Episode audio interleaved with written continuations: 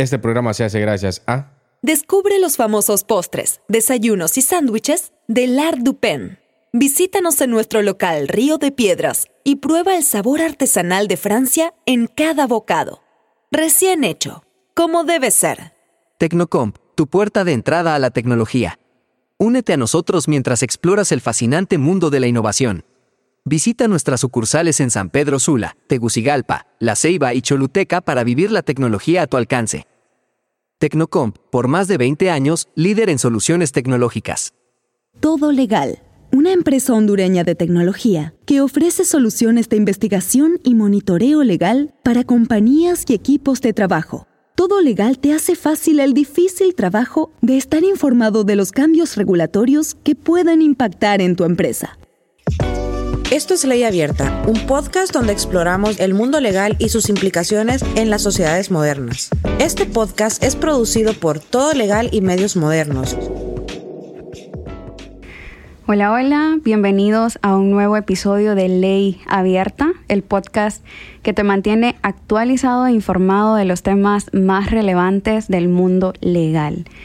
Este día me encuentro en compañía de de nuestro productor, el abogado Rodil Rivera. ¿Qué tal, Rodil?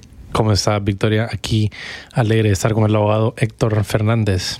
Así es, el día de hoy eh, contamos con un tema de mucha importancia, ¿verdad? No solamente para los abogados, sino también para emprendedores, empresarios, creo que para el público en general.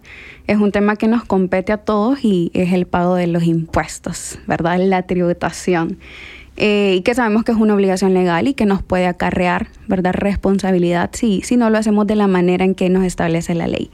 Y para eso pues eh, tenemos la compañía del abogado Héctor Fernández, quien es un especialista en esta materia. Él es egresado de la Universidad Privada de San Pedro Sula, cuenta con un Master eh, of Business Administration y está especializado en las áreas de derecho fiscal, corporativos y litigios, exfuncionario de la Administración Tributaria en la Dirección de Grandes Contribuyentes de San Pedro Sula. ¿Qué tal, abogado Héctor? Muchas gracias por su tiempo este día. Gracias a ustedes, eh, Rodil y Victoria, por tomarme en cuenta eh, para de este lado ahora eh, darles eh, a sus oyentes que según escucho son eh, personas bastante eh, conocedoras y bastante comprometidas con adquirir un poquito más de conocimiento todos los días eh, acerca de los diversos temas ¿no? que se tocan en todo legal y en esta ocasión pues un honor para mí, un privilegio poder compartirles ahora del lado del, asesor legal y no del lado con la camisa del funcionario del SAR, sino más bien como lo vemos ahora de, de la participación de asesoría y no con la camisa del SAR, ¿no? como la tuvimos por, por un buen tiempo. La verdad es que este es un tema muy importante porque se generan muchas preguntas, ¿verdad? Alrededor de lo que es el pago de los impuestos. De repente no conocemos la información necesaria, ignoramos, ¿verdad? Ante qué entidades lo tenemos que hacer, ya como se lo mencionaba, ¿verdad? El, el SAR. Ignoramos, por ejemplo, cómo voy a, a declarar yo mis impuestos, ante eh, quién me puede apoyar, quién es el profesional, lo hace el abogado o qué qué relación tiene mi abogado con mi contador. Son la verdad que un montón de detalles. Y yo creo que, eh, eh, que como lo mencionaba desde un inicio, como es un tema que nos compete los ciudadanos en general, ¿verdad? Desde los microempresarios, emprendedores. Entonces sí me gustaría que comenzáramos hablando un poquito sobre eh, eh, cuáles son las obligaciones que tiene la, la, empresa o un comerciante, ¿verdad? O un microempresario desde el momento en que se constituye. ¿Cómo se constituye y qué obligaciones adquiere desde el momento en que, que se está constituyendo como una empresa? Correcto. Eh, en ese sentido, Victoria y Rodil, hay una cuestión muy, muy particular, ¿no? que es que en Honduras todavía estamos un poquitito eh, atrasados eh, con el tema acerca de la tributación, por ejemplo, de la etapa preoperativa. Es decir, aquellas personas que existen en una vastedad en Honduras, eh, que están ejerciendo ya el comercio, pero que no han iniciado la etapa de la formalización ¿no? y la legalización de sus empresas, o en este caso, pues, de sus emprendimientos que van a hacer generar empresa, empleo y pues desarrollo ¿no? al país. Eh, ellos entonces a veces existe este mucho desconocimiento, ¿no? Precisamente porque muchas personas se quedan en esa etapa preoperativa. Muchas personas optan por, bueno, no voy a pagar impuestos, voy, estoy tranquilo aquí en mi casa, aquí hago mis pasteles, aquí hago mi comida, aquí mando mis, mis productos, solo le pago al del delivery, o, o, bueno, hago mi trabajo independiente, a mí nadie me exige factura, a mí nadie me exige esto, me exige lo otro. ¿Qué sucede? Eh, ese es un eh, estilo de comercio que a veces se es presionado para poder expandir, ¿no? Entonces, en ese sentido, eh, ya vienen y a mí me han venido muchas consultas, por ejemplo, cuando abogado, fíjense que eh, me contactó, digamos, cervecería hondureña y quiere mis servicios. Y fíjese que mi empresa no tiene todavía eh, constitución, no tenemos un RTN, me están pidiendo RTN, me están pidiendo que, esté, que tenga años de trabajar, pero yo ya tengo años. En ese momento es cuando el pequeño empresario o el emprendedor dice, toma básicamente a fuerza ¿no? la decisión de me toca. Y es entonces donde nos han buscado, me han buscado particularmente, y yo les digo, bueno, claro, podemos hacerlo, podemos constituirnos, ¿no? Y aquí comienza el paso número uno. Paso número uno es constituir la empresa y decidir bajo qué estructura voy a funcionar. Eh, siempre la gente, creo que tal vez por el mismo conocimiento arrastrado que traemos como cultura, ¿no? De mi papá me decía que fuera comerciante individual, que yo lo voy a hacer comerciante individual, y yo les digo, no, comerciante individual, de hecho, que creo que es uno de los, a, menos que se dedique al ejercicio independiente, una profesión, que quizás sería la única manera que se podría eh, recomendar, ¿no? Eh, pero el problema del comerciante individual es que con tanta responsabilidad eh, que existe en materia legal, en materia tributaria, sobre todo, ¿no? Esta responsabilidad, valga la redundancia, viene siendo personalísima. Eh, ahora, con la vigencia del nuevo Código Penal, por ejemplo, eh, se incorporaron eh, de manera más fuerte los que son los delitos fiscales. antes, el único delito fiscal, por así decir, que existía era, por ejemplo, la existencia de una doble tributación, la existencia de doble contabilidad, por ejemplo. por ejemplo, otro delito que existía antes, que solo eran tres, ¿no? En el Código, en el código Penal antiguo, era cuando tú tienes una empresa dentro de otra empresa, ¿no? Entonces eh, usábamos la fachada de una para vender en la otra y empezábamos a, evadir el fisco, ¿no? Ahora, por ejemplo, eh, la responsabilidad se ha extendido inclusive hasta los contadores, eh, más, allá de ser, más allá de los empresarios, ¿no? Entonces, el contador ahora lo que pasa es que este es un desconocimiento que existe en Honduras, pero ahora este, desde que uno escoge el contador, el contador tiene muchísima responsabilidad en cuanto a los impuestos que son retenidos, no como el impuesto sobre la venta, que es un impuesto que se percibe y se entrega al Estado. Entonces, todo este agobio de preguntas que le nace al emprendedor, por ejemplo, cuando está empezando una empresa y que va a ser el nacimiento ¿no? de las obligaciones fiscales, es cuando uno tiene que empezar desde el paso uno, que es decidir bajo qué estructura me voy a organizar ya dejamos por fuera el comerciante individual, porque definitivamente esa no es la estructura que yo puedo recomendar. Entonces, ¿qué pasa? Queda dependiendo las, mis capacidades, ¿no? Eh, o, por ejemplo, el capital inicial con el que voy a trabajar. La más común es la sociedad responsable limitada, ¿no? Y la segunda más común es la sociedad anónima.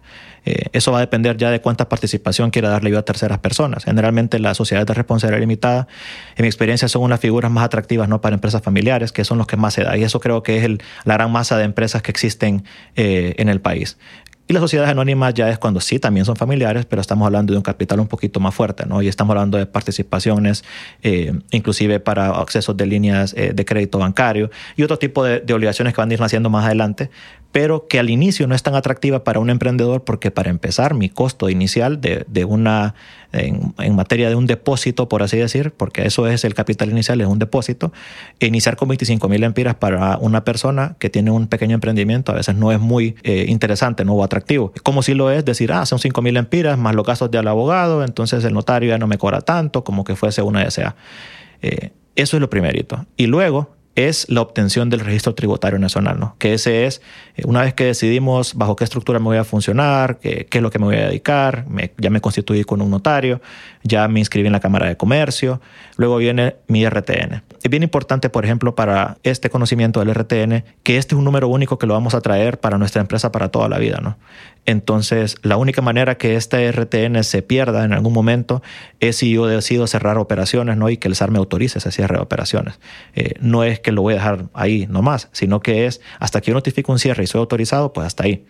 Eh, de lo contrario, este RTN una vez yo me voy al SAR, eh, no donde los tramitadores que están afuera, sino que yo personalmente como empresario responsable decido ir a la administración tributaria o decido adoptar, por ejemplo, el apoyo de, una, un especialista legal eh, o un abogado, eh, o le decido a un contador, por ejemplo, darle una carta de poder en materia administrativa, me saca mi RTN y luego viene el contrato de adhesión. Este contrato de adhesión viene siendo el contrato que nos ata directamente ya al régimen de facturación. Y una vez yo estoy inscrito con un contrato de adhesión en el SAR, porque yo puedo tener un RTN y nunca tributar y tenerlo, como la mayoría de las personas lo tenemos. ¿no?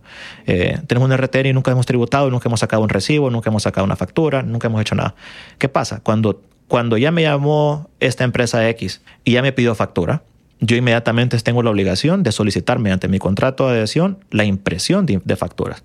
Eh, ya puede ser por autoimpresor, o sea, es decir, que yo solo tiro mis facturas eh, a través de un sistema, o, eh, o, puede ser un sistema de facturación arcaica, ¿no? que es a través todavía del talonario de facturas manuscrito, pero que todavía funciona en materia, por ejemplo, de facturación, de reglamento de facturación.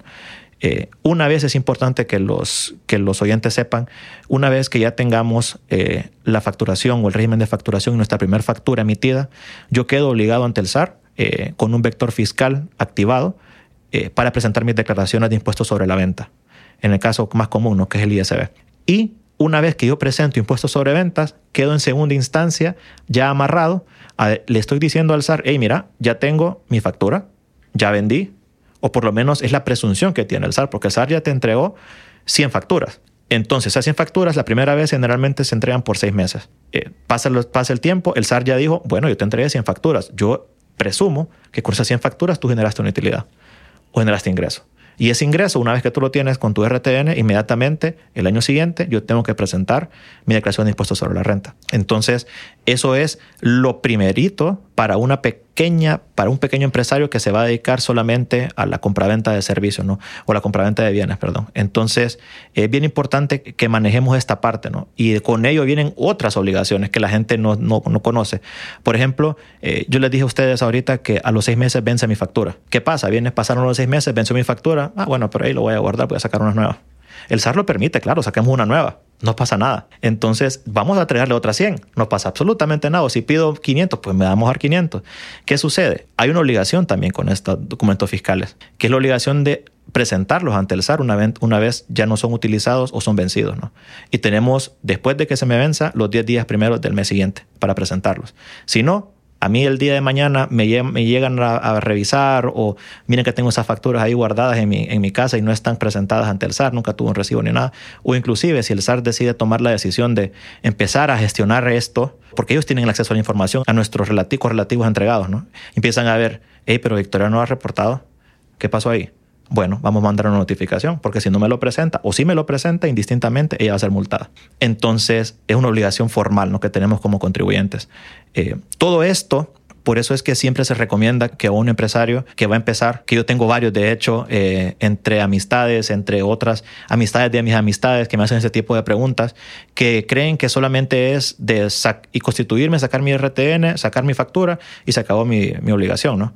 Eh, en materia tributaria no solamente eh, es esto, ¿no? sino que también es cualquier cantidad de responsabilidades, sea ante el fisco o sea ante el municipio también, ¿no? con los impuestos municipales, que eso es otro tema bastante eh, interesante. Buenísimo. Abogado, recapitulando un poco con lo que decía al inicio, ¿verdad? Que se pueden constituir como una sociedad anónima, como una sociedad de responsabilidad limitada y que no recomienda la constitución como un comerciante individual. ¿Y qué pasa con aquellas personas, por ejemplo, que dicen, eh, pero yo no tengo como la confianza en otra persona para constituirme como una sociedad, ¿verdad? Porque sabemos que en la sociedad, en una responsabilidad limitada, tienen que haber mínimo más de dos socios. Entonces, ¿qué pasa con eso? Porque, eh, bueno, sabemos que está, por ejemplo, el decreto de la reactivación de las MIPIMES, el cual permite eh, la creación de las sociedades unipersonales. Entonces, ¿son las mismas obligaciones tributarias para estas sociedades unipersonales o qué tan recomendable es la constitución de este tipo de sociedades? De hecho que son las mismas y ahí está el, como le decimos, el loophole en inglés, porque tengo el beneficio de tener una sociedad constituida, no tengo el escudo, por así decir, y a la vez estoy yo solito. No tengo la necesidad. tiene el escudo. Correcto, y tengo el escudo, correcto. Ahora, ahora que menciono escudo, esa es otra cuestión de por qué las personas a veces optan por ser comerciantes individuales, porque dicen, ah, voy a meter mis gastos personales acá ¿Por qué? Porque como soy comisión individual y no existe una empresa como tal, si no existe Héctor Fernández con mi RTN tal, el SAR, al momento de yo presentar mis declaraciones, yo puedo tener mi ganancia, obviamente, de mi empresa de, churros, pero ahí en mis gastos yo estoy metiendo y metiendo y metiendo y metiendo mis gastos personales, ¿no? que no son reconocidos como deducibles para lo que fuera una empresa, no como persona jurídica. Entonces, eh, a veces mucha gente opta, de hecho que todavía cuando yo recién ingresé al SAR, eh, había un par, como tres o cuatro contribuyentes, grandes contribuyentes, que eran personas naturales, ¿no? Y la mayoría siempre se dedica a la venta, a la distribución. Entonces, esta gente tiene especial atención porque sabemos, o por lo menos el Estado sabe, ¿no? En su momento, que existe un tipo de juego ahí, más unas maniobras que se pueden hacer eh, cuando se es comerciante individual que no se pueden hacer tan fácilmente cuando se es una persona jurídica, como, una, como una sociedad responsable limitada o una sociedad anónima. ¿no? Los beneficios, por así decir, de una sociedad responsable limitada, pues viene siendo lógicamente, en primera instancia, eh, la limitación ¿no? de nuestras responsabilidades con nuestra parte social, ¿no? que básicamente es bastante limitada. ¿no? A nuestra, lo que yo participo, bueno, esto es lo que es. El Código Tributario solamente reconoce eh, como responsables subsidiarios a los administradores. ¿Qué quiere decir la responsabilidad subsidiaria? Quiere decir que yo como administrador de una empresa o un gerente general, como representante legal, solo voy a responder con mi parte social, porque eso es otra, eso es el escudo de la sociedad responsable limitada, hasta que la empresa como tal, como la figura jurídica, no tenga nada para pagar. Versus, por ejemplo, cuando se trata de impuestos que vienen eh, de fuera, ¿no? Como impuestos sobre la venta o retenciones. En el caso de los impuestos sobre la venta o retenciones, ese escudo se cae. ¿Por qué? porque el Estado automáticamente dice, hey, me estás robando. Entonces la responsabilidad tuya como representante legal ya deja de ser subsidiaria, ya, deja de ser de cuando no tenga la empresa va vos, sino que viene siendo, si no tiene la empresa o tenés vos, ahí vamos a ver. Ahí me gustaría que si pudiéramos como definir cuáles son los tipos de impuestos que hay, cómo se aplican cada uno o qué tipo de impuesto aplica para cada una de sociedad o son todos iguales. Los impuestos en general son aplicables para todo tipo de, personas. ¿no? De hecho que eh, con el nuevo código tributario se elimina aquella figura de contribuyentes eh, o responsables y se crea la única figura de obligados tributarios. En un artículo, que ahorita no lo recuerdo, habla acerca de quiénes son los contribuyentes y empieza a decir un montón de lista, lista, lista, lista, que los que hacen esto, que los que no hacen esto, que los que están aquí, que las asociaciones, que las organizaciones, que las personas naturales, que los domiciliados y los residentes, que los residentes. Y de último dice todos. y ahí, pues, es Sí, ¿no? Y ahí dice, ya estuvo. Aquí todos somos, obligados tributarios, entonces digo yo, estamos perdiendo espacio aquí en el papel con este montón de listados y al final todos somos obligados tributarios. ¿Cuál es el, el fondo, no? Que cuando se convierte uno en obligado tributario, cuando yo ejecuto una actividad que me genera renta. En ese momento, cuando yo estoy ejecutando pues, una actividad, sea un servicio vendiendo un bien o, lo que sea que me dedique, que me genere una obligación como tal, inmediatamente yo me convierto en obligado tributario. Inmediatamente mi primera obligación van a ser tener un RTN. Entonces, ¿qué pasa? Mucha gente, por ejemplo, eh, se dedica al, al, comercio sin nunca haber tenido un RTN. Esa gente está incumpliendo formalmente una obligación ya, ya desde presto. Ahora, ¿cuáles, como les decía al principio, cuáles son las obligaciones principales? La primerita es la renta la renta, que este es, eh, esto sería bueno para un tema aparte, ¿no? Porque la renta es un tema bastante amplio, bastante interesante en cuanto a conocimiento, por ejemplo, de cuándo estoy, obteniendo un ingreso, eh, cuándo puedo ponerme un gasto, eh, cuándo sí son deducibles, cuándo no son deducibles, cuáles son algunas de las deducciones especiales. Para eso es que siempre las personas siempre se les recomienda ir donde ya sea donde un contador en primera instancia o donde un abogado especialista, ¿no? En materia, en materia fiscal, porque eh, yo siempre digo que nosotros los abogados tenemos una relación de amor y odio con los contadores. De, la, vengo, la vengo trayendo desde, desde, que estaba en el SAR, porque a veces ellos tenían una interpretación muy como el rastrillo, no solo lo que ellos dicen. Y yo le decía, no, pero me quitaba la camisa del SAR un poquito y decía, no, pero es que tenés que leer la ley. La ley no lo dice de esa forma, lo estás interpretando con tu conocimiento técnico pero que te estoy diciendo cuál es la interpretación legal y el mismo eh, código tributario habla acerca de la interpretación de las normas tributarias, ¿no? que es estrictamente como lo dice ahí, es, en símil con lo que dice el código civil. Entonces, empezando por la renta, ¿no? La renta, que solamente graba los, los, ingresos que una persona natural o jurídica obtiene ¿no? en el transcurso de un año, cuando son periodos normales de trabajo, o como por ejemplo el caso de las cafetaleras, que no generan un, un ingreso normal, como todos los, los, que, los que contribuimos, que lo hacemos del primero de enero al 31 de diciembre, sino que ellos tienen su periodo, por ejemplo, como decirle, de frutos eh, a la mitad del año, entonces ellos tienen, gozan de periodos especiales, ¿no?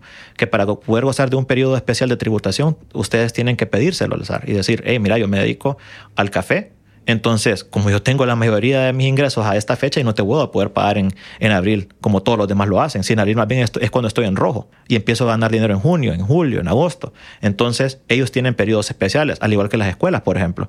Eh, las escuelas, los colegios privados bilingües, por ejemplo, que tienen horario, eh, por lo menos la cuestión como los americanos, eh, no podemos ponerles a ellos a tributar en abril como los demás, ¿no? Porque ellos realmente su flujo de personas, o de los estudiantes, perdón, comienzan en, en agosto y termina en, en junio. Entonces, por esa cuestión, ellos tienen la posibilidad por la manera en cómo obtienen la renta, optar a tener un periodo especial, ¿no? Solo que no es que, no, no, es que yo voy a levantarme un día y decir, no, pero es que no me da la gana de preguntar, de, pagar ahorita, sino que lo voy a pagar hasta después, sino que tienes que pedir y someterte con tu escritura y decir, bueno, tengo un periodo especial, merezco un periodo especial, ¿no? Por esto, eh, y va a generar siempre, generarse siempre, perdón, eh, en el tiempo donde ustedes tengan la operación o la actividad económica normal. ¿no? Lo que siempre va a ser lo mismo es que el pago de la renta siempre va a ser los tres meses después de que finalice. El, tu ciclo operativo. Correcto. ¿Y estas actividades están taxativamente numeradas o no? no. Pueden ser, puedes llegar vos con tu caso, digamos, y exponerlo y te pueden, dar este, este, este, permiso. Es como una solicitud que se ingresa al Correcto, es una solicitud para operar bajo un periodo especial. De hecho, que así se llama la solicitud. Esa es la figura que, que, existe. Entonces, comprendiendo ya uno cuál es a lo que me dedico, cuál es mi rango económico, cuándo tengo mis ingresos, la primera obligación siempre va a ser el impuesto sobre la renta, ¿no? Este es el más importante de los impuestos. Este es el más importante de los impuestos. Luego eh, viene siendo el impuesto sobre la venta. Y con este me quiero detener un poco porque genera mucha controversia, ¿no? El impuesto sobre la venta, porque eh, si existe, lo viví bastante en el, en el SAR, cuando la gente venía y no podía pagar el impuesto sobre la venta. Y digo yo, bueno, pero es que el dinero ya te ingresó. Claro. O sea, ya el cliente ya pagó, ya pagó el churro, ya compró el fresco, ya, ya pagó el mes de gimnasio, ya hizo lo que tenía que hacer, ya el cliente ya, ya desembolsó ese dinero. La ley lo dice, la ley dice que tú te conviertes en un agente de percepción, o sea, percibo un dinero con el propósito solo de entregarlo y de servir como un depósito para entregarlo al, Estado.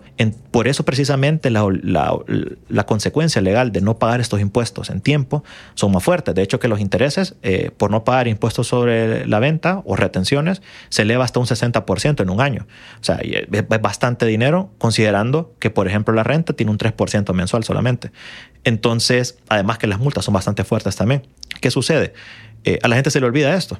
Entonces viene y dice, no, pero es que yo ya vendí 100 mil empiras. No, no vendiste 100 mil empiras. Probablemente vendiste, eh, o sea, vendiste 100, sí, pero los 15 que te faltan son los 15 del impuesto sobre la venta, ¿no?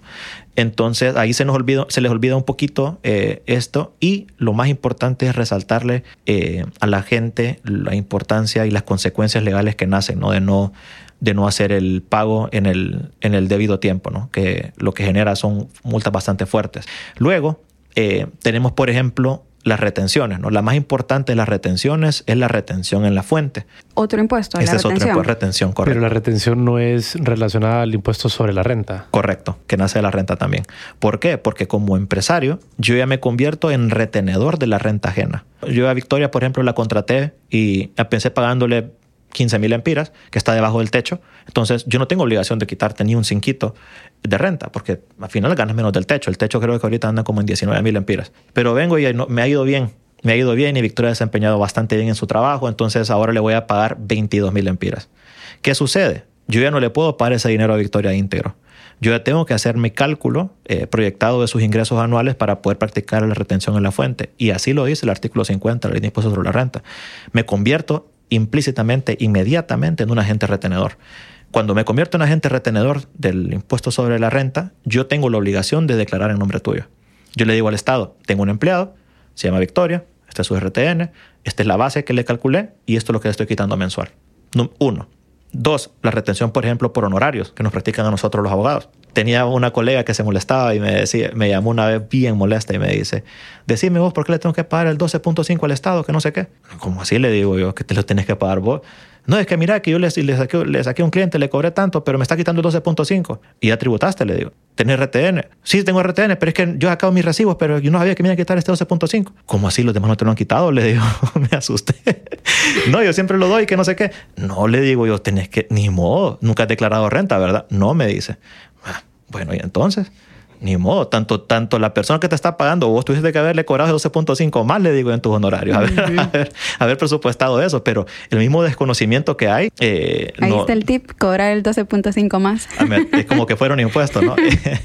y la otra que les nace a los colegas es cuando estamos haciendo esta retención del 12.5%, eh, sobre todo los profesionales independientes, ella me decía, y no hay manera que me lo pueda quitar Sí, presenta tu renta. Si ya tienes más de un año de haber sacado tu recibo y no, no, presentaste tu renta, puedes presentarla y vemos cómo te sacamos la constancia de pagos a cuenta. Pero no lo acabo de sacar de tres meses.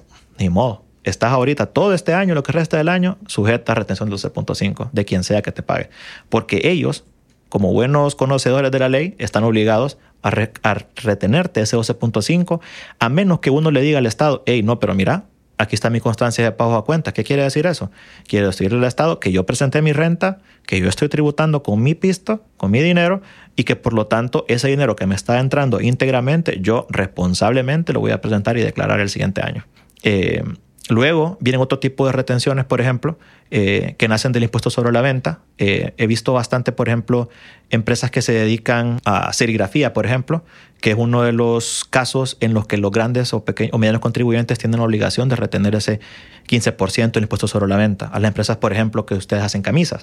Cuando una eh, empresa le compra a una empresa que hace camisas. Correcto. Está obligado. ¿Por qué se debe esto? Cuando sos un grande o un mediano, porque así lo dice lastimosamente el decreto, el decreto 115, creo me parece que es 2015, eh, creó una retención del artículo 8 del impuesto sobre la venta a esos servicios, por ejemplo, la serigrafía, la seguridad, el transporte, eh, como para asegurarse, seguramente en su momento, recordemos que las leyes son eh, temporales, ¿no? Dependiendo de lo que sucede en ese momento, línea del tiempo, se crean legislación y se va haciendo esto. Eh, seguramente en ese momento estaban viendo que muchas empresas de estas estaban, no estaban declarando, ¿no? Correcto, estaban. Entonces, eh, se generó esta retención porque generalmente quienes contratan estos servicios a gran escala son las grandes y medianas empresas.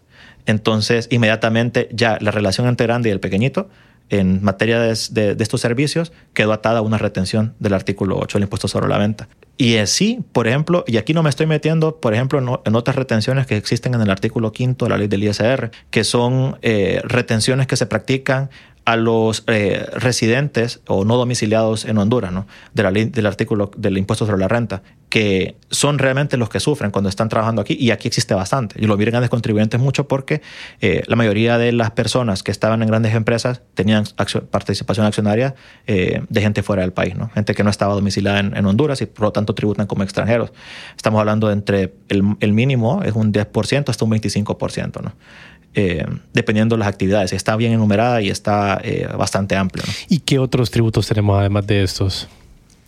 Además de estos, en materia estatal, eh, que sea importante, por ejemplo, que es otra cuestión que, que, a la gente no le gusta pagar, es la ganancia de capital. la ganancia de capital, por ejemplo, es para todas aquellas personas, naturales o jurídicas, que obtienen una ganancia hacer en la enajenación de un bien, ¿no? ¿Qué pasa? La única manera en que yo no pueda pagar esta ganancia de capital es cuando esta ganancia es obtenida y es mi giro. Si yo soy agente de bienes y raíces, por ejemplo, yo no puedo pagar ganancia de capital por cada eh, bien inmueble que yo venda, ¿no?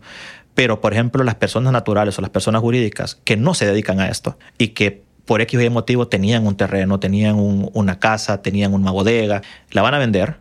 Esto genera un 10% de impuesto entre la diferencia que, que suceda del valor en libros de un, de un bien, o sea, el valor depreciado, versus el valor que estoy vendiendo, o el valor de mercado en este caso.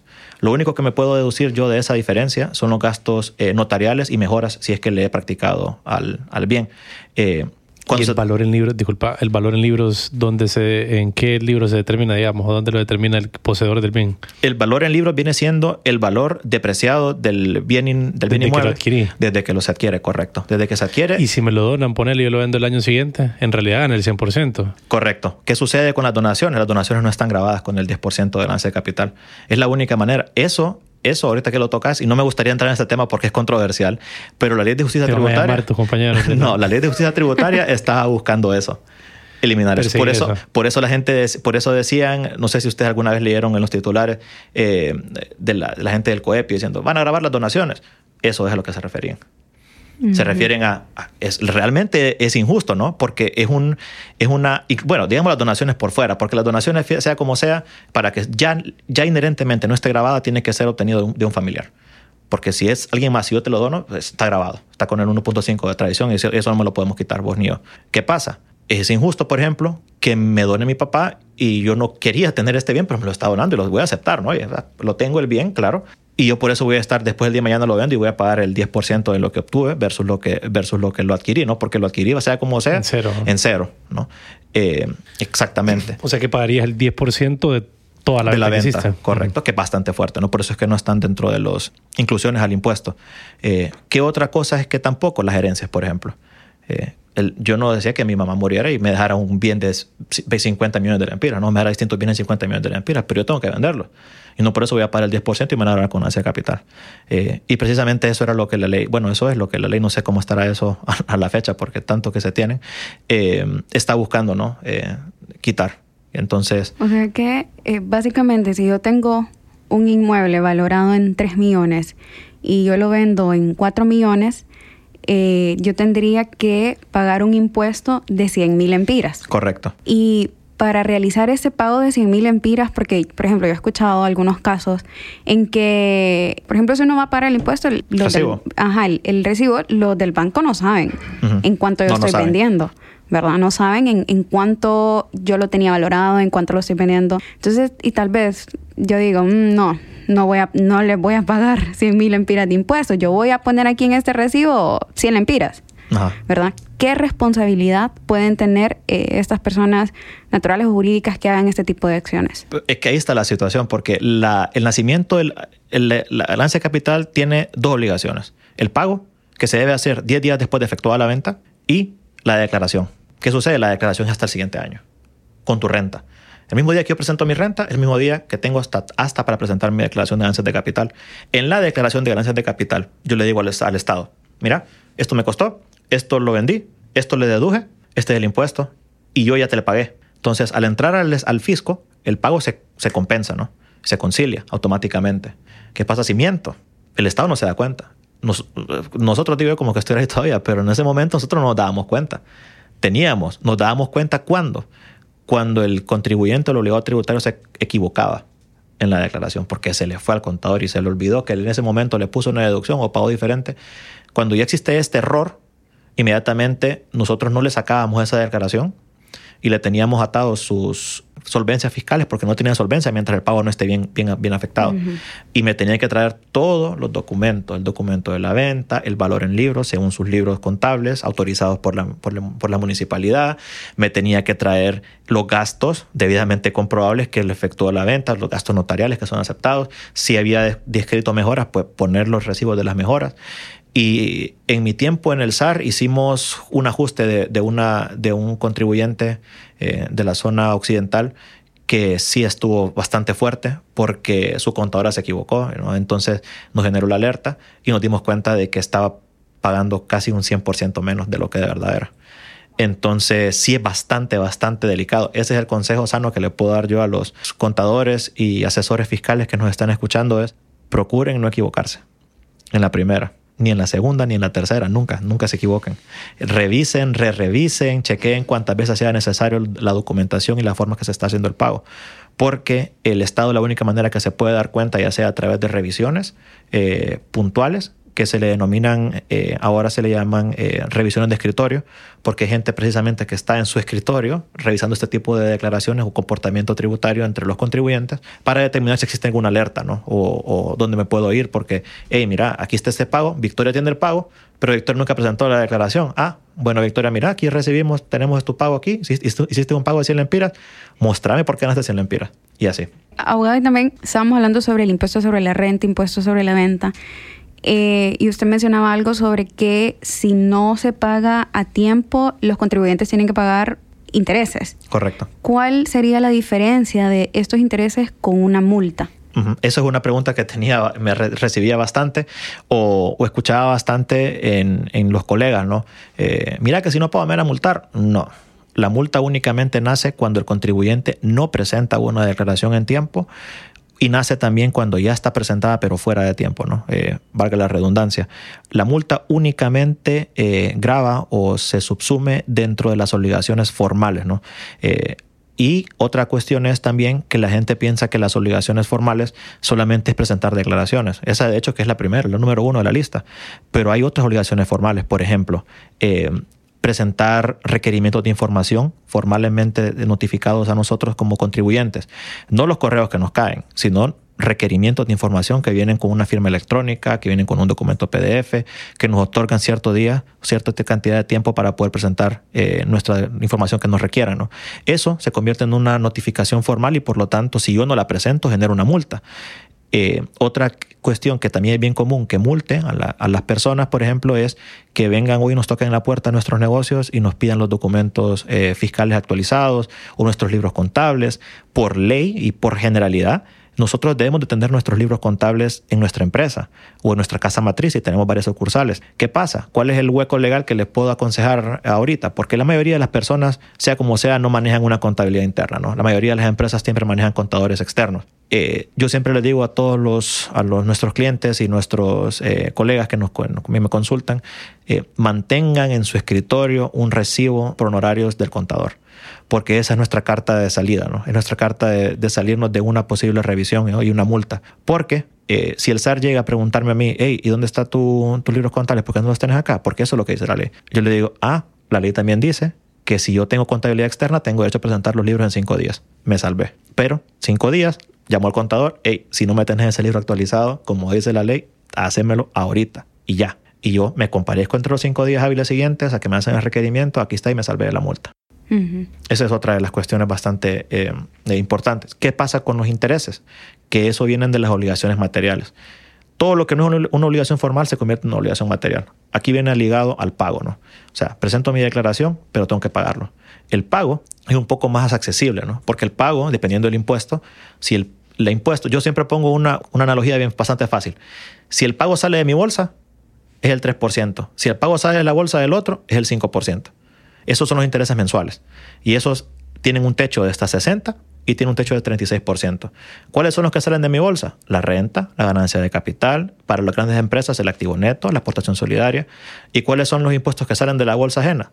Todas las retenciones y el impuesto sobre la venta. Todo eso que sale de que yo le tuve que quitar a alguien para pagarlo, que no sale de mi bolsa, es el 5%. Con las multas, los valores están bastante diferentes, ¿no? Porque sea para la renta, eh, estamos hablando de una escalonada de un 5, 7, 10, 12 y 15%. Eh, si es para la venta, por ejemplo, es un 2% eh, mensual. Entonces, hasta un 24 y así.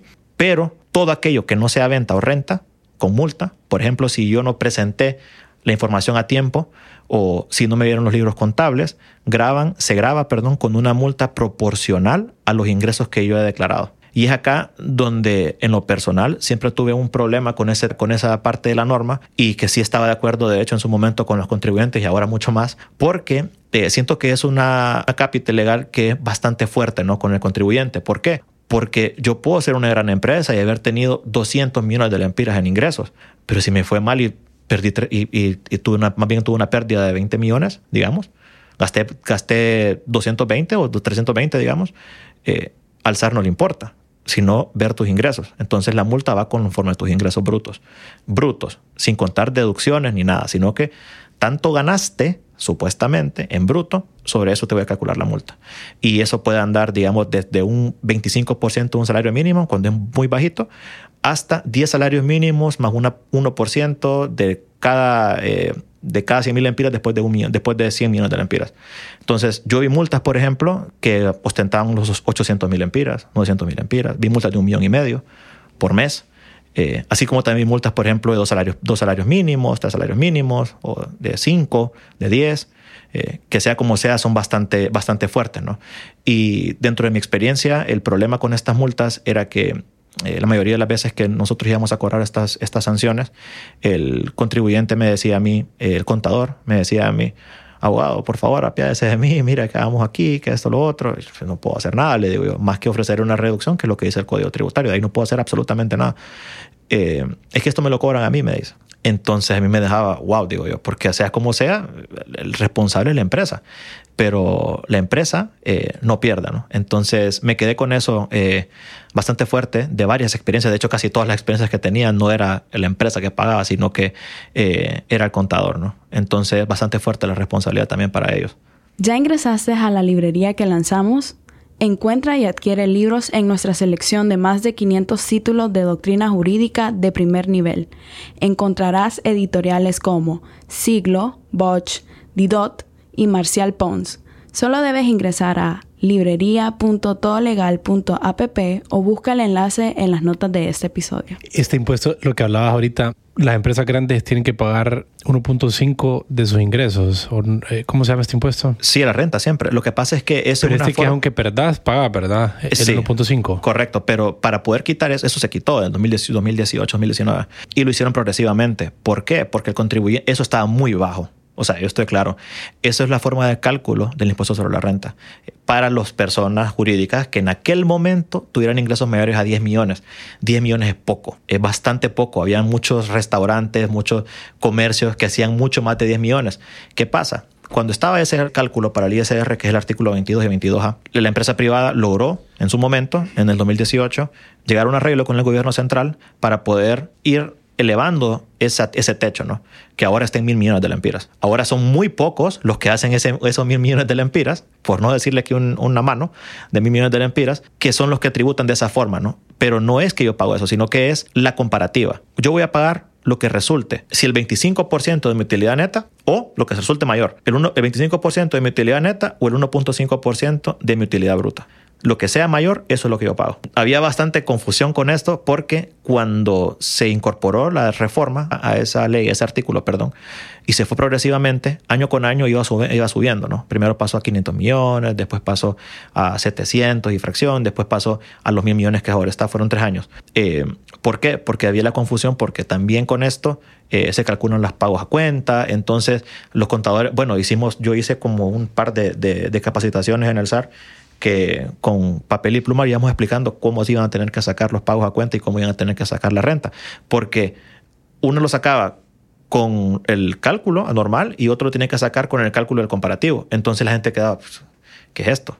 Que probablemente ahorita los que me van a entender son los que trabajan, son los que han hecho, eh, han hecho esta parte en materia de, eh, contable fiscal, ¿no? Eh, pero sí, eso fue, fue un tema bastante interesante que se tocó en su momento, se abordó, hasta que el al final el COEP lo logró, ¿no?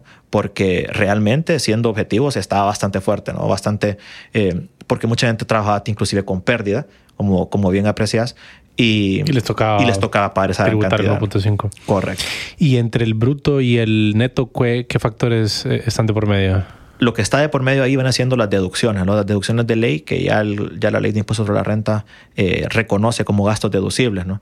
Entonces, eh, por eso les digo yo que es bien importante conocer nuestra... Gastos deducibles como salarios. Correcto. Ah, o sea, venta eh, menos los gastos operativos. Correcto, costos de, venta, costos de ventas. Correcto, todo, lo que yo, todo lo que yo me puedo colocar como un gasto, no que sea deducible realmente de, de la renta.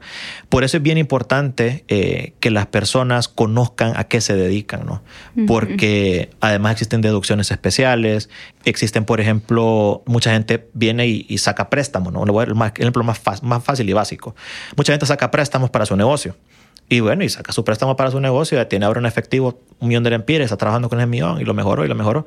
Pero nunca se dio cuenta que esa porción de los intereses que yo pago de préstamos son, son gastos financieros deducibles del impuesto sobre la renta. O sea, solo lo del capital me ingresa y lo del interés me lo deduzco. Siempre y cuando el préstamo sea para obtener renta.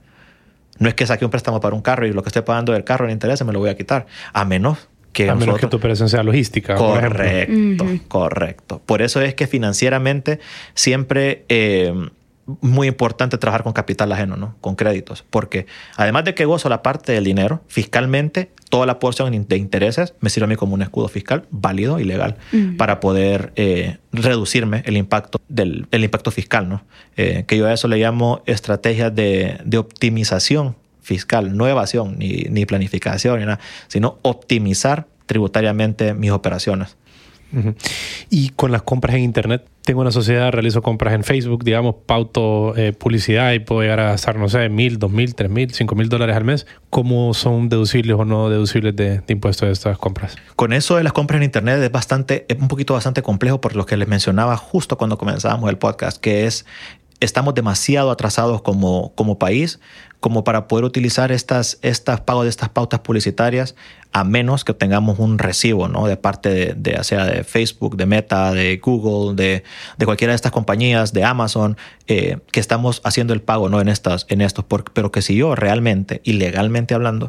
Pero un recibo autorizado en Honduras. No, no necesariamente. Pero puede ser una factura que descargo Una factura que descargo, correcto. ¿Es válida? Es válida. Es válida para colocárselo como gastos de publicidad, ¿no? Porque no solamente voy a poder colocarme gastos internos, ¿no? ¿Y son Porque deducibles? Sí, son deducibles, correcto. Ok. Entonces, eso es otra cosa que la gente, que la gente muchas veces desconoce, ¿no? Que todo esto yo me lo puedo, yo me lo puedo poner en, en, mi renta. De hecho, que hace poco hicimos una planificación tipo asesoría con una empresa que estaba gastando suma, suma grandes cantidades de sumas de dinero en publicidad, ¿no? Por parte de una de sus afiliadas, no la empresa principal, sino que una de las afiliadas, que se dedica a eso, básicamente, la tiene como una empresa asociada para gastar publicidad. Y esos gastos de publicidad que ellos estaban erogando, se los estaban vendiendo a la empresa principal, ¿no? Y esos son gastos que se pueden, eh, que se pueden manejar. Pero entrar en planificación fiscal ahorita es bastante, es bastante complicado. ¿Te referías en este momento? En este momento. Con la situación, eh, digamos, del país. Eh, no, me refiero en este momento porque si hablamos de planificación, ah, que la conversación es, de... es, es un bastante... Y a grandes palabras, mundo en grandes rasgos, ¿qué es planificación fiscal versus optimización versus eh, la otra frase que utilizaste como para que la audiencia sí. pueda identificar esas diferencias? Sí, como no. Planificación fiscal es un servicio que se hace para una empresa en la que, por ejemplo, nosotros lo que hacemos es esculcar desde el inicio, ¿no? desde que nació la empresa, porque la escritura tiene mucha importancia, aunque no lo crean, eh, para iniciar una planificación fiscal, ¿no? porque ahí está el verdadero escudo de uno y la importancia de mantener las escrituras al día o que reflejen realmente lo que yo me dedico. No me puedo estar dedicando yo a la venta de alimentos si yo in, inicié como una empresa de logística. ¿no? Entonces, mantener esta información actualizada nos va a ayudar a hacer una verdadera planificación fiscal, que es conocer mi rubro, conocer mi negocio e ir utilizando los beneficios que otorga o beneficios que existen de parte de mi, de mi servicio o los productos que yo vendo, qué puedo tomar, qué no puedo tomar, qué sí puedo hacer, qué no puedo hacer, cómo puedo mejor distribuir mis utilidades, si retengo o no retengo. Eh, cómo puedo hacer, por ejemplo, eh, para obtener un préstamo, cómo puedo hacer para utilizar ese préstamo, si lo puedo utilizar o no lo puedo utilizar. Entonces, eso viene siendo la parte de la planificación. ¿no? Y la optimización, que yo le, llamo, es esculcar las declaraciones. Veo tus declaraciones y digo, mm, no me parece porque aquí estás tomando solamente lo que estás vendiendo, tus facturas emitidas versus lo que estoy comprando. No, aquí no estás tomando en cuenta, por ejemplo, gastos. O sea, aprovecharlas más sería. Correcto. Uh -huh. es, es, decir, bueno, pero también estás pagando tus empleados, ¿no? También estás pagando luz, también estás pagando agua. Dentro de tu costo de venta también está el gasolina que trasladaste.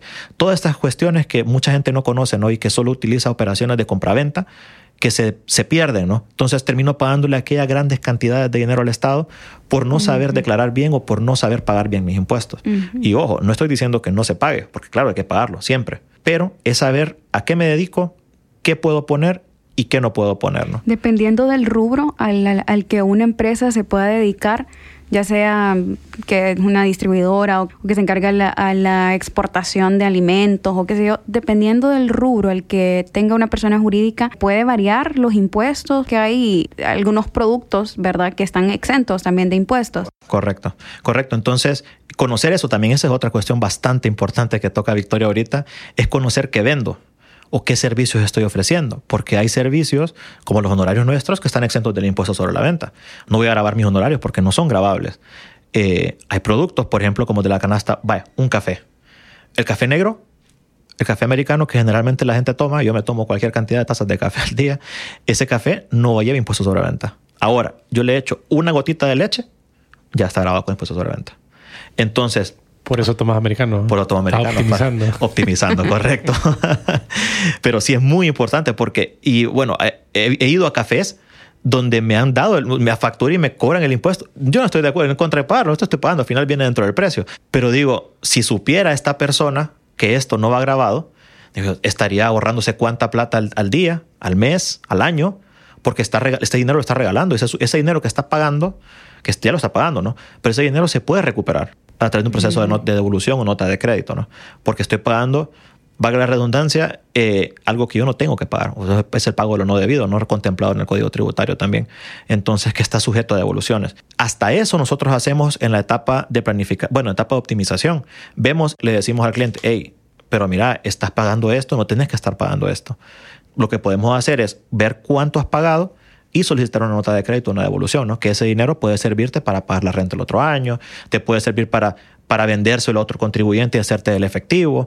Entonces, eh, todas estas cuestiones son bien importantes, por eso es bien importante, como les digo, y eso es en lo que más insisto, es conocer sus operaciones y siempre estar apoyado de un asesor legal, no solamente del contador, pero el contador eh, a veces se, le queda muy, muy cerradita la, cabeza solamente a las operaciones, no matemáticas, las, operaciones financieras, ¿no? pero se le va toda esta parte que uno como abogado puede aportar. Por eso, eh, si bien somos así contrapuestos a veces, también somos muy complementarios, ¿no? si nos sabemos eh, eh, gestionar juntos. Abogado, ¿y cómo puede un abogado, verdad, o un empresario conocer o en dónde puede encontrar, verdad, este listado de los productos que no están exentos de impuestos? Generalmente, la regla general es que todo está grabado. La regla general con la ley del ISB dice que todos los productos, todos los bienes, la venta de bienes y servicios está grabado con un 15%, 18% el alcohol en la etapa de distribución, habla acerca de los impuestos también para los boletos de avión, eh, operaciones de tarjetas de, crédito, eh, entre otros, ¿verdad? O sea, ya, ya la regla existe. La exención son las que se publican, ¿no? El mismo artículo 15, me parece, de la ley del ISB habla acerca de ciertos productos exentos del ISB, pero estos se van actualizando a cada rato. Eh, de hecho, que a, a medida se van negociando a veces entre, por ejemplo, el uno de los más frecuentados en, en, apoyo son, vienen siendo, por ejemplo, el sector agricultor. ¿no? Entonces, la agricultura aquí es bastante apoyada en ese sentido. ¿Qué es lo que hace el Estado? Bueno, te voy a dejar que todos tus productos estén exentos del ISB. ¿Para qué? Para que el, ingreso te entre entero. ¿no? Nosotros como Estado perdemos ese impuesto, pero vos estás ganando el dinero completo. ¿no? Una especie de subsidio de alguna manera. Correcto. De alguna manera se puede comprender como un subsidio, porque estoy perdiendo como Estado de esa generalidad del 15% ¿no? que tengo del ISB la mayoría de los productos que están exentos vienen siendo productos de la canasta básica, eh, algunos productos, como les digo yo, materiales para construcción, eh, viene siendo también el mismo servicio de la construcción, el mismo, por ejemplo, el agua potable, energía eléctrica, otras cuestiones como productos para cosechar. Es bien importante también que comprendamos que hay productos que por per se están exentos y hay otros productos que requieren de nuestra participación para obtener el permiso de gozar de esa exención. Entonces nos dejan a nosotros con un grave problema que tuve, por ejemplo, en mi caso particular, a inicios de este año, con la parte de, los, de las exoneraciones o exenciones, en este caso, para productos agricultores, porque el Estado genera una política que dice que si yo no me dedico a la agricultura, yo no puedo comprar o vender productos libres de impuestos que se dedican a la agricultura. Entonces, o sea, las ferreterías, por ejemplo, ahora están obligadas a comprar al 15%, pero si yo me dedico a la mera agricultura, al mero servicio de la agricultura, yo sí puedo comprar con libre de impuestos. Pero digo yo, ¿dónde está la lógica acá detrás de esta política? ¿Por qué? Porque al final de cuentas el agricultor va a comprar a la ferretería. No compra directo, lo manda a traer y lo, importa y se goza de esa exención, sino que lo que hace es va a aquel que tiene las capacidades económicas y recursos para traer el producto y ponerlo en venta, versus traerlo. El Estado ahorita hizo, para mí, yo veo que es algo que no se está hablando mucho eh, y que definitivamente afecta ¿no? al comercio. Eh, ¿Por qué? Porque ahora vamos a tener que ir a, las ferreterías o las comerciales a comprar este tipo de productos grabados con el 15, a menos que yo directamente lo manda a traer. Es la única manera de poder gozar de esa exención. Entonces, también hay que ver mucho, eh, mucho esta parte, ¿no? Yo siento que nos estamos viendo en una encrucijada en, este, en esta parte con las exoneraciones y exenciones, porque lo que les mencionaba, esto ahorita es un tema bastante, bastante complicado. Entonces, ahorita tenemos una opción básicamente de tomar lo que tenemos y aquí dejémoslo, no toquemos mucho, no, no nos metamos mucho exoneración porque, porque se vuelve complejo. ¿Y cuál es la diferencia entre exoneración y exención? Una exención viene siendo una dispensa legal que se otorga bajo un decreto, bajo una ley y que no requiere proceso administrativo para gozarse. Y una exoneración, igual es una dispensa legal, pero que para poder gozarlo debe ser sujeto simple y sencillamente a un proceso legal de autorización. ¿no? Por ejemplo, yo puedo, yo, hay productos que están exentos del ISB que donde sea que yo vaya a comprarlos, yo no voy a tener que pagar el impuesto. Ese producto no pasó por ningún proceso de parte de su productor, del vendedor, del comprador, nada, no le tocó. Pero si, por ejemplo, yo quiero gozar de una exoneración fiscal porque, por ejemplo, las zonas libres, digamos, o, una zona libre turística, por ejemplo, un hotel. Si yo quiero gozar a decirle al Estado, mira, voy a hacer una, una zona libre turística porque voy a estar en Roatán. No porque yo me voy a poner a Roatán, ya estoy exonerado. No, tengo que irle a pedir a la Secretaría de Finanzas, mira, tengo este proyecto, este es lo que voy a comprar, para que me exoneres también esto, esta es mi, inversión, este es lo que estoy proyectando, estos son los empleos que voy a generar, y generar cualquier cantidad de información para el, para el Estado, para que el Estado diga, mm, me parece que sí, esto sí te lo puedo dar, esto no te lo puedo dar, esto sí, esto no, esto sí, esto no. Ahora sí, está exonerado. Tenés. Y esta resolución que estoy, te estoy exonerando, con esta resolución vos tenés dos obligaciones. Una, tenerla actualizada durante el tiempo que te estoy dando y cumplir las obligaciones legales establecidas para ese tipo de exoneración anualmente. ¿Por qué? Porque anualmente yo tengo que ir a renovar mi registro de exonerado, a decir al Estado todos los años, mira, ya cumplí mis requisitos, estoy exonerado. El otro año, ya cumplí mis requisitos, estoy exonerado, para poder gozar de los beneficios. Eso es el meollo de la ley de justicia tributaria. ¿Por qué? Porque las exoneraciones en sí no son malas, no son incentivos fiscales. ¿Cuál es el problema? Que se ha abusado. El problema es que se había vuelto un trámite, la exoneración y registro de exonerados, porque se había escapado del control tributario. Nosotros, en lo general, no tocábamos empresas exoneradas. ¿Por qué? Porque ¿de qué me sirve tocarlas si están, están blindadas? ¿no? No, le puedo ir no le puedo ir a ajustar renta porque no pagan renta. No le puedo ajustar sus activos porque no pagan activo neto tampoco. No le puedo ver si le puedo calcular una mejor aportación solidaria porque tampoco pagan aportación solidaria. No pueden pagar ganancias de capital tampoco. Entonces, de nada me sirve a mí tocar empresas exoneradas. ¿Por qué? Porque al final estas empresas no pagan impuestos. ¿Por qué? Porque en teoría como dice la ley, cuando se crearon, son para generar desarrollo, mayor empleo y se les dejó un set de reglas de, ok, todos los años generas un 2% de, de, empleos más, digamos. Todos los años me tenés que hacer esto, me tenés que mejorar la inversión, me tenés que hacer esto. Pero toda esa parte se olvidó y nos quedamos solamente con los beneficios. Entonces, ese abuso de esos beneficios es lo que hoy nos tiene este problema, ¿no? Como país. Por ahí tenemos un, un episodio acerca de la ley de justicia tributaria, por si quieren aprender un poco más sobre ese tema. Ahí hablamos, tocamos conceptos y todo lo que se estaría derogando y reformando con este proyecto de ley. Eh, siguiendo con este tema de los impuestos, abogado, yo escucho bastante, eh, por ejemplo, que hablan sobre un impuesto del valor agregado. ¿verdad? ¿Cuál es la diferencia con el impuesto sobre la renta? ¿Es aplicable para todos los rubros o quiénes son los que tienen que pagar este impuesto? Sí, de hecho que el impuesto al valor agregado era la terminología que se le dio en su momento al impuesto sobre la venta. Entonces Honduras... Sobre la venta. Sí, entonces Honduras dejó de utilizar el término para no complicarse, por así decir, al Pero valor agregado. Realmente se usa valor agregado. Correcto. ¿Cómo se conoce? Correcto. Se conoce como valor agregado porque precisamente Algo es, que se es correcto, es el valor que le estoy agregando a un producto, una transformación o lo que sea.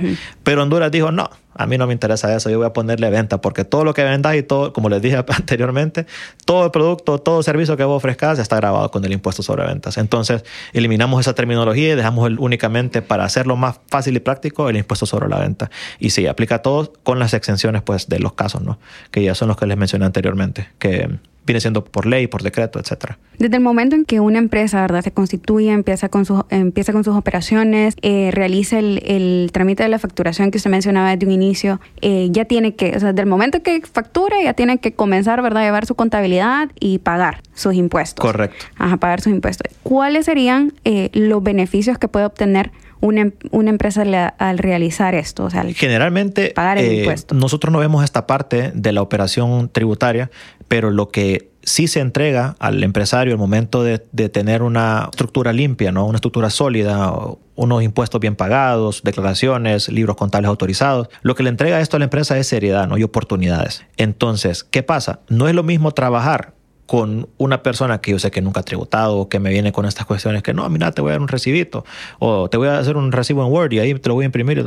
A trabajar con una empresa que uno tiene el conocimiento que tributa, ¿no? ¿Por qué? Porque a estas personas tienen más facilidad, por ejemplo, de acceso a créditos. Eh, de hecho, que lo que el banco siempre les va a solicitar es su constancia de solvencia fiscal, las constancias de pagos a cuenta. Declaraciones no le va a pedir, no, nunca jamás, pero le va a pedir estados financieros, le puede pedir inclusive eh, del consolidado sus libros contables. Y si no tengo, si no tengo una operación formal, en todo sentido, porque la gente se queda con la formalidad eh, legal, ¿no? Se queda con la formalidad que otorga la escritura. Y me escrituré, ya estoy escriturado, estoy la, ya estoy en la Cámara de Comercio. Ajá, qué bueno, y, y, y lo demás. Porque no solamente es inscribirme en la Cámara de Comercio y ya se acabó, sino es contratar a mi contador, manejar mis libros contables, pedir la autorización, la licencia, la licencia de operaciones, si me dedico a la comida, licencia sanitaria, eh, mantener los registros de mis productos, en caso de que tenga un registro de productos, tener registros de marcas, por ejemplo. Eh, todas estas cuestiones, todo lo que engloba una operación formal, lo que brinda es seriedad de oportunidades. Esa es la ventaja. Fiscalmente, tributariamente, ventajas no hay, ¿no? porque al final eh, se tributa conforme uno lo uno hace, pero lo que sí es darle esta especie de, de seriedad por ejemplo, para tener oportunidades con grandes empresas y grandes proveedores, que eso es lo que creo que todo mundo como pequeño empresario aspira, ¿no? A ser un asesor independiente de, de cervecería hondureña, de Diunsa, de Embotelladora de Sula, eh, de todas esas grandes corporaciones que existen en Honduras, que solamente se van a fijar en nosotros si nosotros tenemos todo esto. Es más, si ustedes preguntan en algún momento, tienen la oportunidad de platicar con alguien que, que maneja en un departamento de proveedores eh, o de compras internacionales o qué sé yo, de alguna empresa grande, le van a dar un gran listado de requisitos y el pequeñito que nunca hizo nada de esto se queda, solo ve a la hoja y dice, no, no puedo. Entonces ahí se pierden muchas oportunidades. ¿no? Básicamente es para que la empresa pueda crecer y pueda tener una estabilidad. Correcto. ¿verdad? Y aquí estamos hablando solo con la empresa privada, ¿no?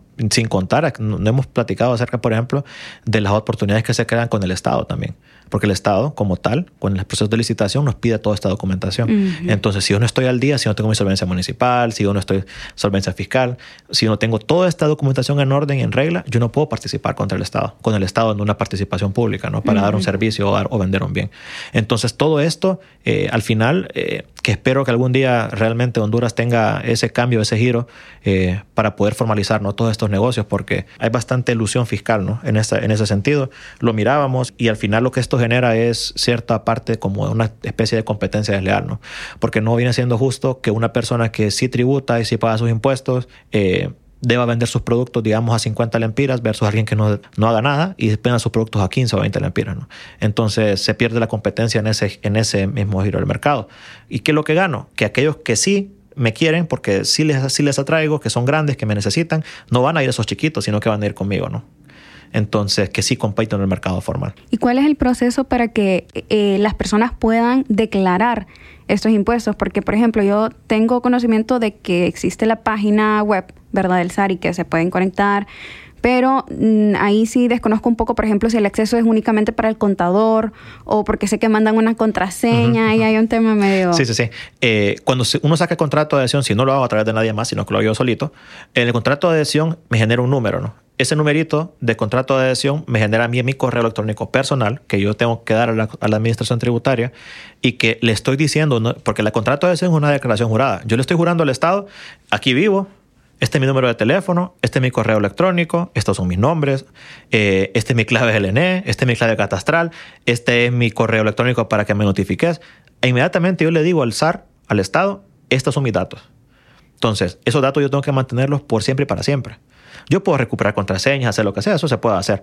Pero es bien importante mantener la información actualizada. Eso fue un proyecto que se tomó en el SAR en el 2017, me parece, de actualización de datos, porque mucha gente, como la mala práctica que existía en Honduras, eh, que ya se quitó, gracias a Dios, es la de sacar el RTN con los tramitadores que están afuera del SAR. Si han tenido la oportunidad de pasar por ahí, ahí pasaban los tramitadores antes y usted pagaba 500 lempiras, en, en dos, tres horas tenía el RTN y todos vivían en la primera calle, primera avenida, enfrente de ferrocarril. Todo el mundo vivía en la mismo, con el mismo recibo, sacaban todos los RTNs.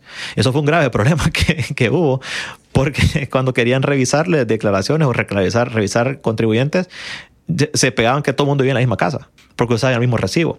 Entonces, ese control ya se lleva, ya sea muchísimo mejor y se han, eliminado, se han eliminado todas esas figuras del tramitador, ¿no? Generalmente conocido. Una vez teniendo esto, yo tengo mi contraseña tributaria que me la entrega a mi correo electrónico con mi RTN y ahí me da, me da acceso a la oficina virtual. La oficina virtual es una manera de yo poder tener control de mis declaraciones cargadas, para ver cuánto debo, si debo o no debo, para ver mis declaraciones omisas, para ver eh, cuál ha sido mi histórico de pagos, mi histórico de declaraciones presentadas, cómo la llené, si la perdí, no le di captura de pantalla o no la guardé, ahí la tengo, porque ahí está. Entonces, la oficina virtual, el acceso generalmente se le entrega al contador porque él es el que sube las declaraciones. Pero personalmente, yo en lo personal, mis declaraciones de renta yo las hago. Entonces, eh, yo tengo mi propio acceso porque yo tengo mi propio DeadLive, que es el sistema con el cual se llenan las declaraciones. Entonces, yo siempre recomiendo a los colegas y a quienes nos estén escuchando que se empapen de esa parte, eh, que no se dejen, por así decir, engañar, porque existen muchas malas prácticas que solo le dicen al, solo le dicen al contribuyente, el contador o el abogado, le dicen, no, son 2.000 empiras, fíjese que hay que pagar y usted se lo paga, ¿no? Y se lo transfiere a él y él termina pagando y no sabemos qué cantidad, ¿no? Entonces, para llevar siempre un buen control, siempre es bien importante eh, que manejemos esta información personalmente, ¿no? Desde nuestra personalidad y no tener que estar eh, dándole acceso a terceros. De hecho, que por eso existe, una, existe una, un principio de privacidad y principio de confidencialidad e información tributaria, ¿no? Que ni inclusive... Eh, pedido por un juez, eh, los, debe tener, pueden tener acceso a la información fiscal de los contribuyentes. ¿no? Eso es delicadísimo. Entonces, em, en ese sentido, es bien importante, como les dije al principio, mantener muy actualizada esa información. Y hablando un poco sobre, sobre el SAR, sobre el, el Servicio de Administración de Rentas como institución, ¿verdad? Recaudadora de tributos. Eh, ¿Podría comentarnos, abogado, un poco sobre su experiencia, ¿verdad? Laborando en esa institución, porque muchas personas tienen como un mal concepto. Sí, sí, no comprendo. del SAR. Entonces, ¿podría comentarnos usted un poco sobre la función, ¿verdad? De, que, que, tiene, la función tan importante y, y su experiencia en, en, esta institución? Sí, eh, de eso platicábamos un poquito con Rodil antes de que, antes de que usted viniera. Conversaba que le, le decía yo, yo entré a la administración tributaria, a la dirección de grandes contribuyentes, como analista de, cobranza. ¿no? Mi labor en ese momento era la de ejecución de los cobros. Trabajábamos muy de cerca con el departamento de cuentas corrientes, que es el que decide o mira cuál es el movimiento, eh, si hay errores en las declaraciones, correcciones en las declaraciones, que si se equivocaron en un pago. Y nosotros hacíamos la ejecución de la mora, ¿no? No, no la mora, eh, perdón, no la, los saldos que ya el contribuyente ha pagado, sino que dejó de pagar una lempira, dejó de pagar 20 lempiras, dejó de pagar mil lempiras, dos mil, cinco mil, en, nuestro caso, como eran grandes contribuyentes, eh, la gente, bueno, se asocia directamente a grandes cantidades, ¿no? Entonces, teníamos también la función de asesorar a los contribuyentes en el sentido para un correcto cumplimiento de, de sus obligaciones fiscales.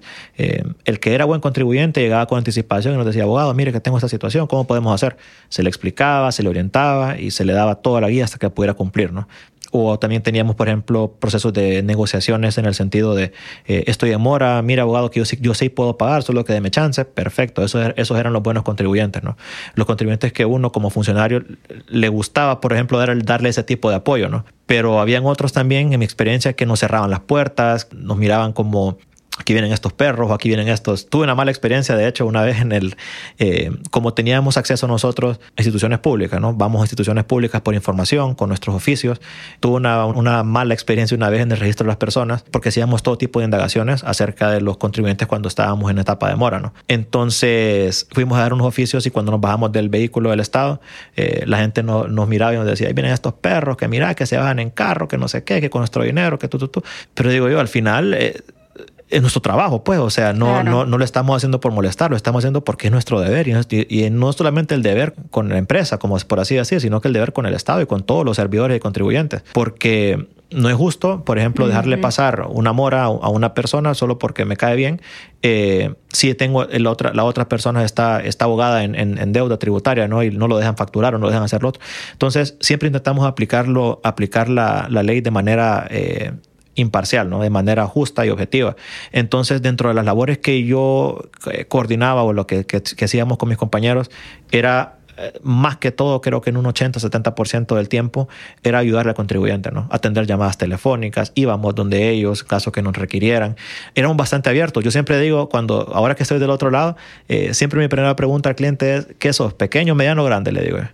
No, fíjate que soy mediano. Toca ir abajo, le digo, a la regional, con mis, con mis compañeros de la regional, digo yo, pero, pero bueno, como la atención es más vasta, ¿no? O sea, hay, hay, escaso limitado personal y hay tanto contribuyentes, porque en la regional norte, que es pequeño de menos contribuyentes, hay demasiados contribuyentes para tan poca persona. Contrario censo a nosotros en grandes contribuyentes, ¿no? Que teníamos básicamente una atención especializada y personalizada para los contribuyentes. Pero así como era de especializada y personalizada, así estaban bajo la lupa. Entonces es como aquí tengo el beneficio de que me van a atender rápido, me van a atender así, me van a atender aquí, que aquí lo otro, pero también te estoy viendo. La verdad fue una muy, muy, muy bonita experiencia, bastante enriquecedora. Eh, conocí muchas, eh, muchas personas ahí locales, también en Tegucigalpa. En general el trabajo se ejecutaba de, de, una buena manera, siento yo ahora pues ya no puedo hablar, no puedo decir lo mismo porque ya han habido muchos cambios estructurales, ¿no? El cambio que es común, ¿no? Cuando hay cambio de gobierno.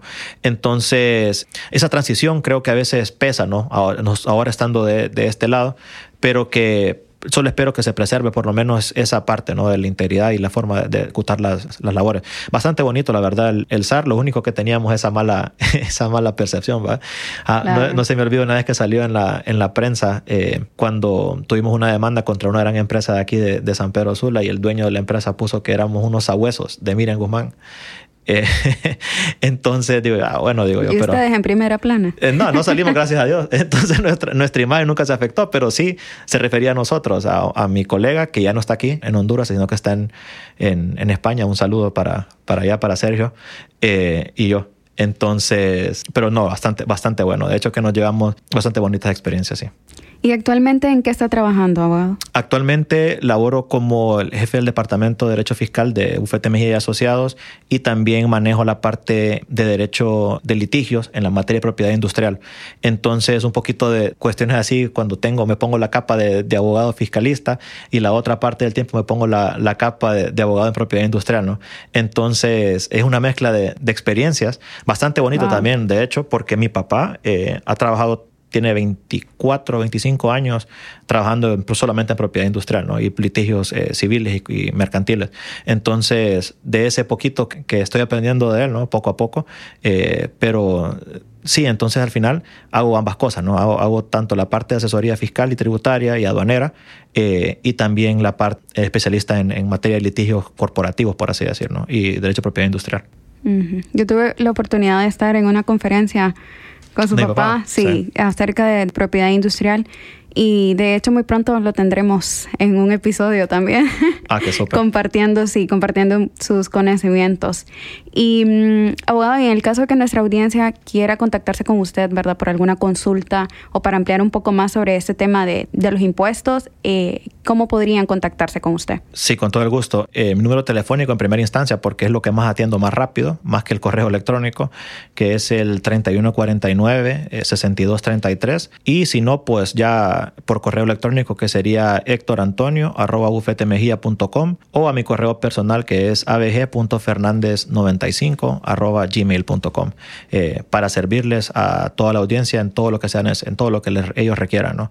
Eh, a mí siempre me ha gustado compartir eh, los conocimientos así, de, espontáneamente, ¿no? con toda la gente que me pregunta. O sea, yo no necesito que, que no, mira, y, este me va a cobrar caro. No, si yo te puedo ayudar, yo te ayudo. ¿no? Y sea como sea, al final, pues todos estamos en, en el mismo barco, ¿no? y a todos nos, nos, pega el mismo sol.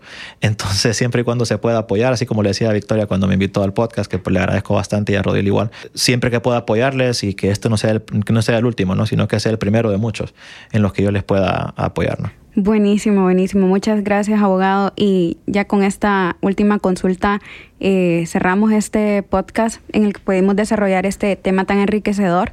Y es cómo se mantiene usted actualizado de todos los temas legales, de toda nuestra, uh, de todo nuestro derecho positivo vigente aquí en Honduras, de todas las leyes. Generalmente eh, por los momentos utilizo las redes sociales, por ejemplo, del Servicio de Administración de Rentas, ¿no? Y Secretaría de Finanzas, Desarrollo Económico. Pero al darme cuenta de todo legal, ya hablamos con Victoria y, con Rodil, vamos a hacer uso de esa herramienta, ¿no? Que está bastante, bastante buena y que les sugiero a todos que, que la puedan tomar, ¿no? A todos los colegas, porque realmente tener el acceso a toda la información de presto y de pronto eh, es una grandísima utilidad. En la firma tenemos un acceso a la Gaceta, ¿no? Pero no es tan fácil de buscar como la herramienta como tal, ¿no? Que yo puedo colocar en el, buscador y todo. Entonces, eh, ahora, a partir de, cuando platiquemos aquí después, eh, vamos a utilizar la herramienta suya, definitivamente. Buenísimo. Esto ha sido todo en este episodio de Ley Abierta. Les agradecemos mucho por estar atentos a este tema tan importante. Muchas gracias, abogado. Gracias a ustedes. Abogado Héctor, muchas gracias, Rodil.